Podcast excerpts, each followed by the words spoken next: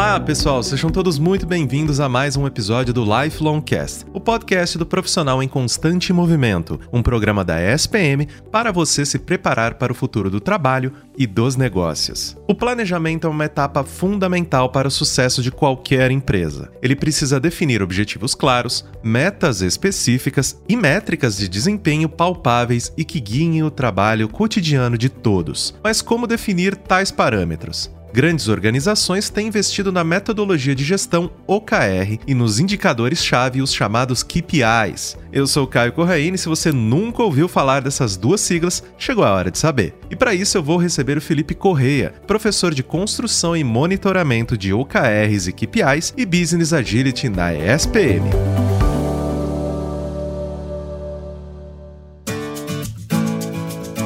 Seja então muito bem-vindo ao Lifelong Cast, Felipe. Muito obrigado por ter aceitado o nosso convite. Eu que agradeço aí e vamos que vamos falar de um assunto bem interessante aí. Exatamente, é justamente então, vamos começar com as definições, né? Vamos colocar aí o pessoal que está nos ouvindo em pé de igualdade conosco. E eu queria te pedir então para definir para gente o que são os OKRs, o que são também os KPIs e qual a importância da gente os definir corretamente. OKRs é um método ou uma abordagem para que nós possamos criar metas para nossa equipe e basicamente se divide em duas partes objetivos e resultados-chave. Como dizem os próprios autores, né, relacionado ao OKR, ele precisa ser simples. Sim, não, simples. Cumprir, não cumprir. Tão simples quanto isso. Para isso, precisamos de indicadores, indicadores chaves. Então, os KPIs, os indicadores principais de nossa área, vêm para colaborar sobre o andamento dos projetos, o andamento da equipe ou outros indicadores que façam sentido. Eles trabalham muito juntos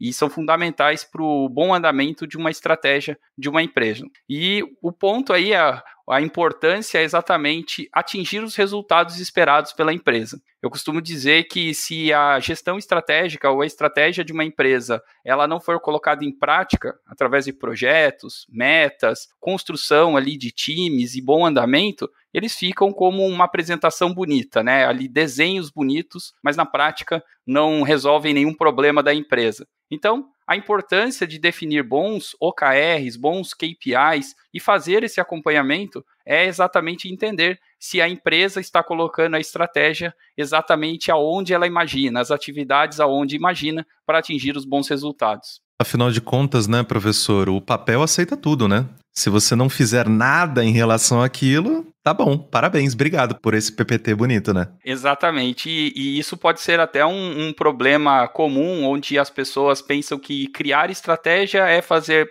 PowerPoints bonitos, PPTs bonitos, ou seja, fazer ali boas apresentações, mas se esquecem que aquele negócio não vai transformar em bons resultados sozinho precisa ali de uma equipe bem treinada, uma equipe engajada, uma equipe que entenda exatamente qual que é o caminho que precisa seguir e por isso OKRs e KPIs são fundamentais para nortear essa equipe aos bons resultados. E falando sobre essa questão de nortear e querendo ou não mapear as necessidades e todas as coisas, como que a gente define os OKRs de um negócio e os KPIs das áreas? O primeiro ponto é definir uma estratégia para a empresa. Então, definir quais são os direcionamentos, os objetivos estratégicos da empresa, muito baseado em análise de mercado, podemos utilizar até outras ferramentas, como a famosa matriz SWOT, para entender ali forças e fraquezas da empresa. E a partir disso, sim, definir os OKRs. É importante dizer que os OKRs são objetivos e resultados que vão transformar a estratégia naquilo que é esperado pela empresa. Ter uma estratégia bem definida, um objetivo estratégico bem definido é um ponto fundamental. E depois precisamos pensar em como nós vamos medir isso, né? Como que nós vamos mensurar esse caminho, quais serão os principais indicadores aqueles que de fato vão nos trazer uma tomada de decisão tanto internamente com a equipe, e aí sim nós chegamos na definição de bons indicadores. Eu até acrescento né, que é relevante as pessoas que estão nos ouvindo entender que indicador não é curiosidade. Indicador é aquilo que nós mensuramos para tomada de decisão. Se nós colocamos algum número que na verdade não vai influenciar ou nenhuma atitude será tomada, então ele é meramente uma curiosidade, mas não um indicador. Esse é um, um fator importante para a definição de indicadores para uma empresa e para as áreas, respectivamente. E professor, vamos fazer então um exercício, né, para exemplificar mesmo aqui para o nosso ouvinte o que a gente está falando. Então, como que a gente constrói, por exemplo, um OKR para um negócio fictício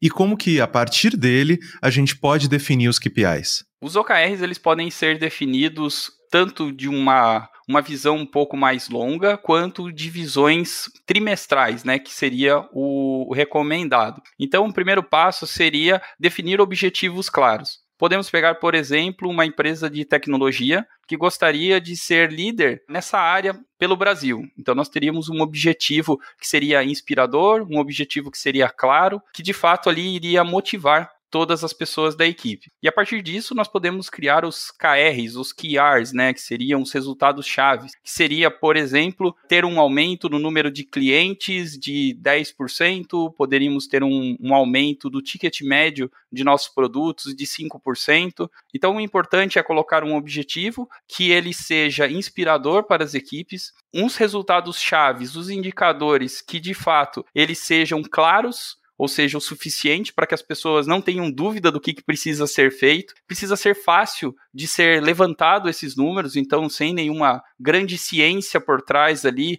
que faça muitos cruzamentos de base ou de dados e principalmente, né, que as pessoas tenham fácil acesso, que elas entendam claramente como que são mensurados, o que que o progresso das atividades delas mesmo estão influenciando nesses indicadores. Para justamente elas poderem sempre voltar e, né, e, e ah, poxa, peraí, essa decisão que a gente vai tomar agora, ela diz respeito às metas que a gente estabeleceu, elas estão dentro, né, do que a gente havia, né, como grupo, como empresa, definido como nosso norte, né?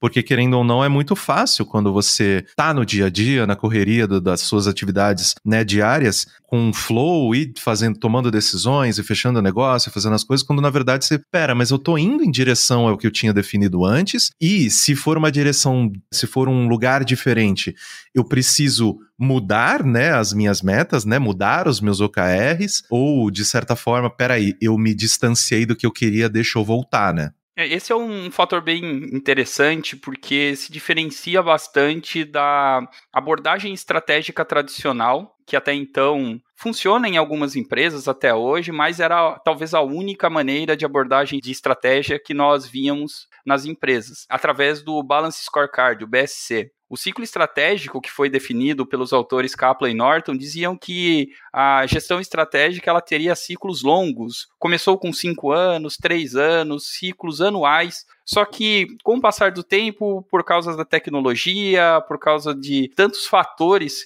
que hoje influenciam os mais diversos negócios, a adaptabilidade virou ali a palavra-chave. E os OKRs, eles vêm exatamente nessa linha, né? Eles vêm para poder colaborar as pessoas a entenderem metas num período um pouco menor e poder se adaptar mais facilmente a todos esses problemas ou todas essas situações que acabam ocorrendo no mercado. Então, ao invés de você ter uma estratégia que ela é pré-definida por durante um tempo maior, você consegue fazer essa adaptação contínua em ciclos menores. Aprender porque logo depois tem um ciclo logo lá na frente e as pessoas precisam estar motivadas a entregar resultado. E aproveitando, professor, essa questão que você falou dos ciclos, de que modo e com qual frequência se deve acompanhar né, os OKRs e os KPIs e quanto tempo dura um ciclo né, dessas metas? Aí, complementando ainda essa pergunta, quem que deve ser o responsável por esse acompanhamento? A gente tem uma peça-chave que é, ah não, esse aqui é o pai, é a mãe do OKR,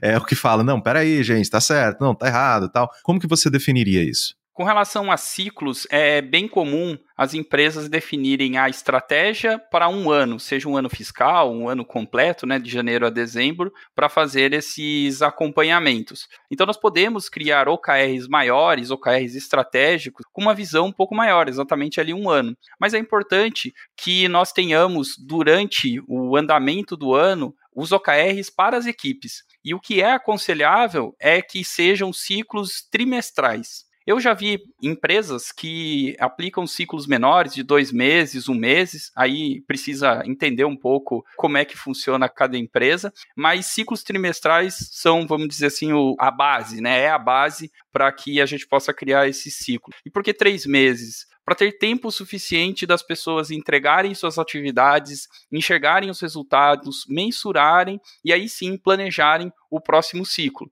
Importante ter o feedback e o feed forward, né? A gente entender como é que nós vamos atuar nos próximos três meses, no caso de ciclos trimestrais. Mas o que é relevante, né? Indicadores eles precisam ser mensurados constantemente eu diria semanalmente e, se possível, né, por que não, até diariamente. O mais importante é que as pessoas consigam enxergar esses números e o impacto do trabalho delas nesses indicadores. Então, quanto mais rápido nós conseguimos observar esses entregáveis, mais rápido nós conseguimos observar esse impacto na nossa estratégia, nós conseguimos verificar se estamos indo para o caminho correto. E se precisar fazer algum tipo de ajuste, com certeza será feito de uma maneira mais eficiente. Com relação às pessoas que você mencionou sobre quem seriam os, os, principais, dentro das empresas é comum ter um líder OKR, onde essa pessoa ela propaga os conhecimentos de OKR, ela tem uma função ali de integração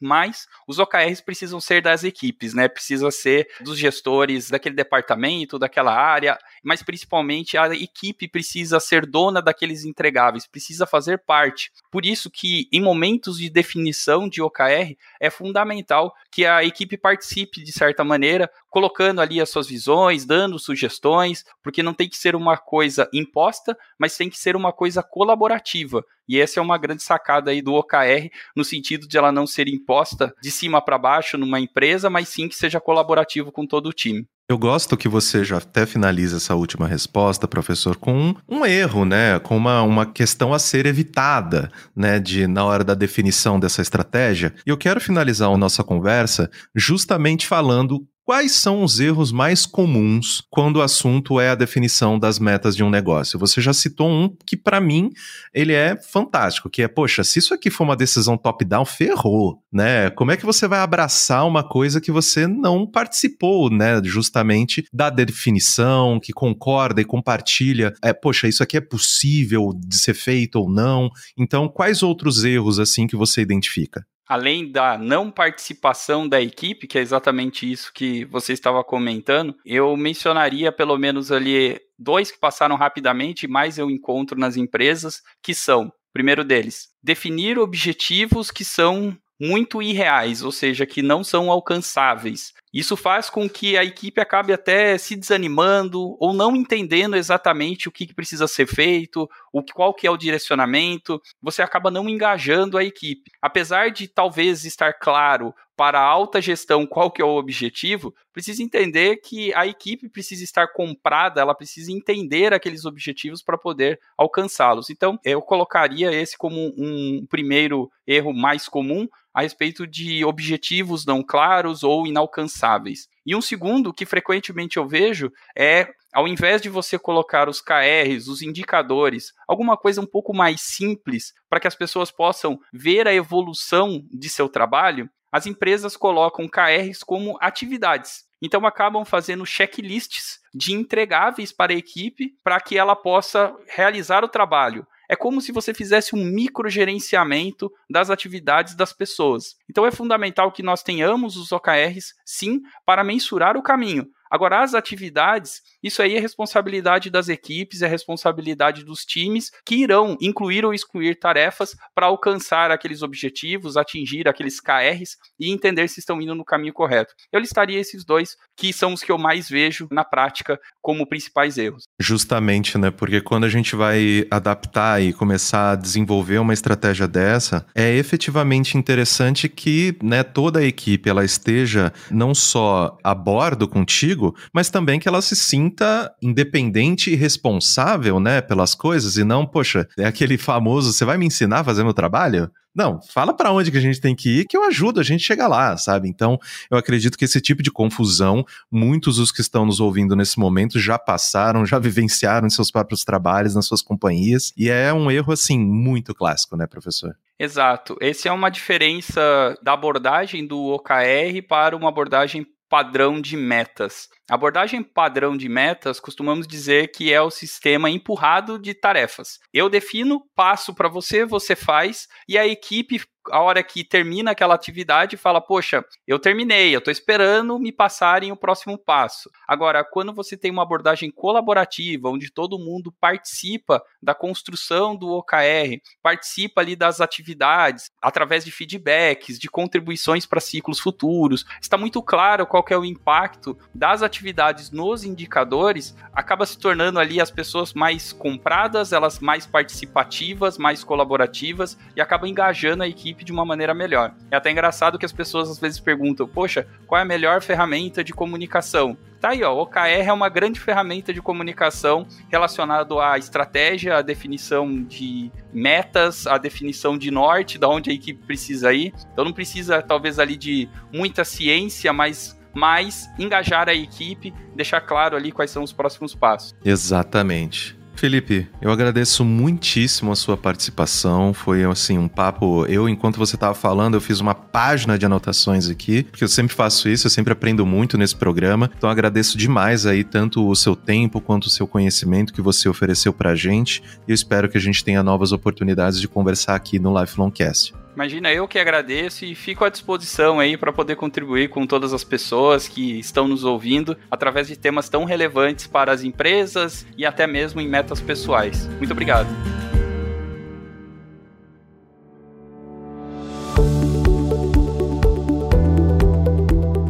E aí, já está pronto para definir seus objetivos, indicadores de performance e medir os resultados do seu negócio? Eu espero que você tenha gostado do episódio de hoje. Não se esqueça de seguir o Lifelongcast na sua plataforma de streaming favorita e avaliar o programa. Lifelongcast é produzido pelo Núcleo de Conteúdo da ESPM em parceria com a Maremoto.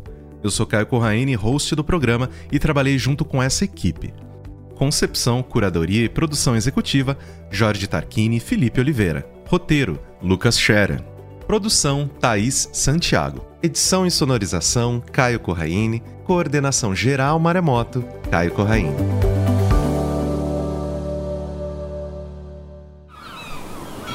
Este podcast foi editado pela Maremoto.